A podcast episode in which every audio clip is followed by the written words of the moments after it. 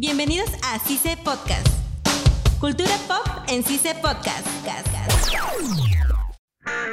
Hola y bienvenidos a CICE Podcast. Le habla Pablo Galindo y estoy con mi compañero. Gerson Ceballos. Bueno, el día de hoy vamos a hablar sobre un anime muy conocido a nivel mundial. Se llama Naruto. Bueno, compañero, ¿qué puedes comentar sobre este gran anime? Mira, desde que empezó Naruto a mí me encantó cómo se desarrolla la trama, la historia de, de Naruto, ¿no? De un niño que prácticamente encerraron a, a un Kyuubi a él. Un pues, demonio, un demonio. Un demonio, ¿no? Y para poder salvar a su aldea y todo eso, ¿no? Pues se quedó sin, sin su papá, eh, prácticamente solo, ¿no? Y creo que hay muchos jóvenes que se quedan solos. Sí, sus padres murieron por cuando hicieron esa, digamos, hazaña. Lo dejaron huérfano. Y literal en, en la aldea todos los discriminaban por eso. Tenían miedo de que el zorro se descontrolara empoderara, y, y acabara con la aldea. ¿Y qué te parecíamos por partes? Porque esta- este anime tiene dos partes en sí. Ese es el de pequeño y el de grande. Literalmente lo dividieron como si fueran dos series. A ver, vamos a ver el de Naruto de pequeño. A ver, el arco de, de los exámenes Shunin. No sé si te acordarás. Sí, sí, sí me acuerdo de los exámenes Chunin. Ya, ¿qué pelea más te gustó de, de ese arco? La que más te llamó la atención. La de Rock Lee Contra Gara. contra Gara. Una gran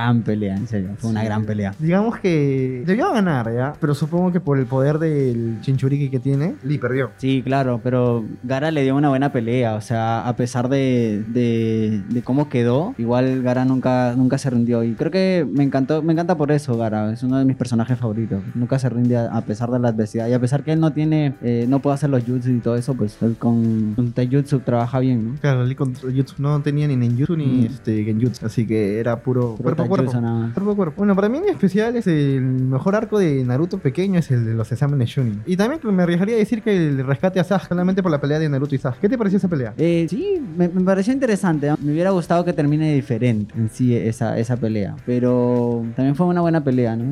De- ahí Naruto también descontrola un poco, igual que El sello, el el sello.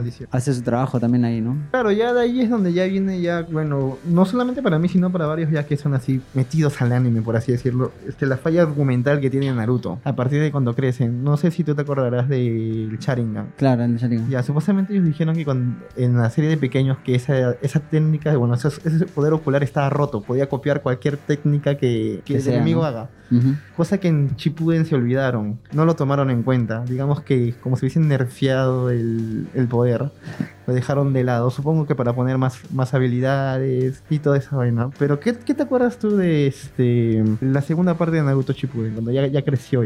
Ya, bueno, cuando Naruto Shippuden también está lo, lo interesante que empieza a trabajar con, con el viejito pervertido. Con Jiraiya, con ¿no? Lo que empieza a, a hacer, digamos, un poco más maduro a, a Naruto, ¿no? El de poder mejorar, porque sabemos que de niño igual estaba siempre pendiente de, de otras cosas, buscar a su amigo.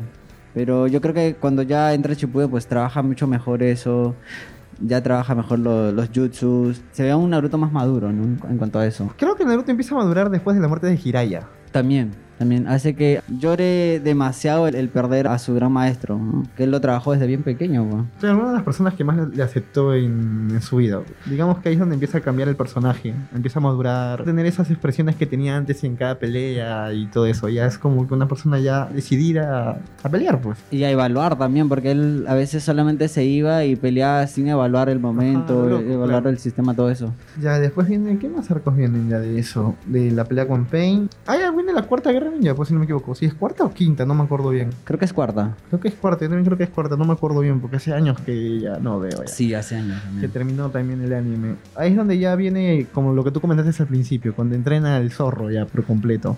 Él Sí. lo entrena dentro de su cuerpo, junto con otro también que tiene otro demonio, que ya me olvidé cómo se llama. Creo que Sí. era Killer Bee, creo que se llamaba, no me acuerdo bien la verdad. La verdad, como que tengo nociones nada más porque hace tiempo tampoco que, que no lo veo. Y ahora que salió el, el que no es, no es tanto el, el Boruto, ¿no? Pero que ya mató prácticamente, literalmente, yo, yo como fan lo siento que mató a Naruto. De Yo verdad. también opino que esa serie no debió salir para nada, debió terminar con Naruto y listo. O continuarla, pero con otro, Con otra forma, de otra forma. La- Otro la- protagonista, ¿no? Como Sí. un hijo de Naruto. La verdad, no, no me gusta para nada. No le encuentro el sentido a la serie. Va más de 160 capítulos y veo puro relleno nada más. Sí, es cierto, por eso es que digo como que mató literalmente a Naruto que yo conocía. Pero otra de las peleas también que fue importante, digamos, la que tuvo Sasuke con su hermano. Esa pelea dio mucho que, de qué hablar en su momento.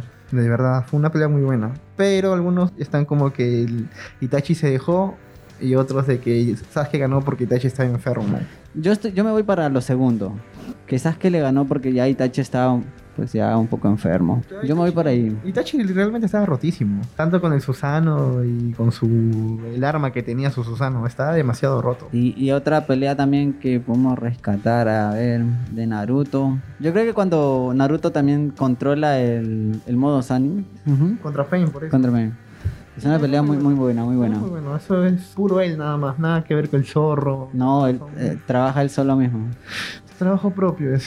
Digamos que esa pelea fue una de las mejores también para mí. De la cuarta guerra ninja, literal, en mi opinión, no me gustó nada porque reviven a todos, casi a todos, y reviven para nerfearlos, para. Claro, claro. Sí, No, no me gustó para nada ese arco. Así que lo único que puedo rescatar de ese arco es a Madara nada más.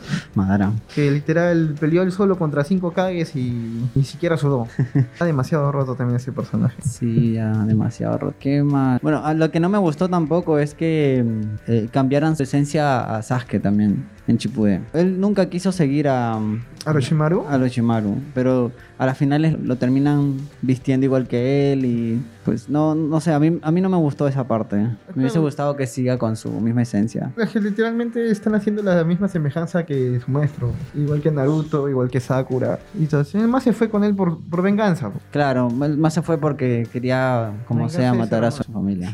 Bueno, eso ha sido todo en este episodio de Cise Podcast. Estuvieron con ustedes Pablo Galindo y Gerson Ceballos. Hasta luego. Esto fue CICE Podcast. Hasta la próxima. Cultura pop en CICE Podcast. CICE no se hace responsable por las opiniones vertidas en este espacio.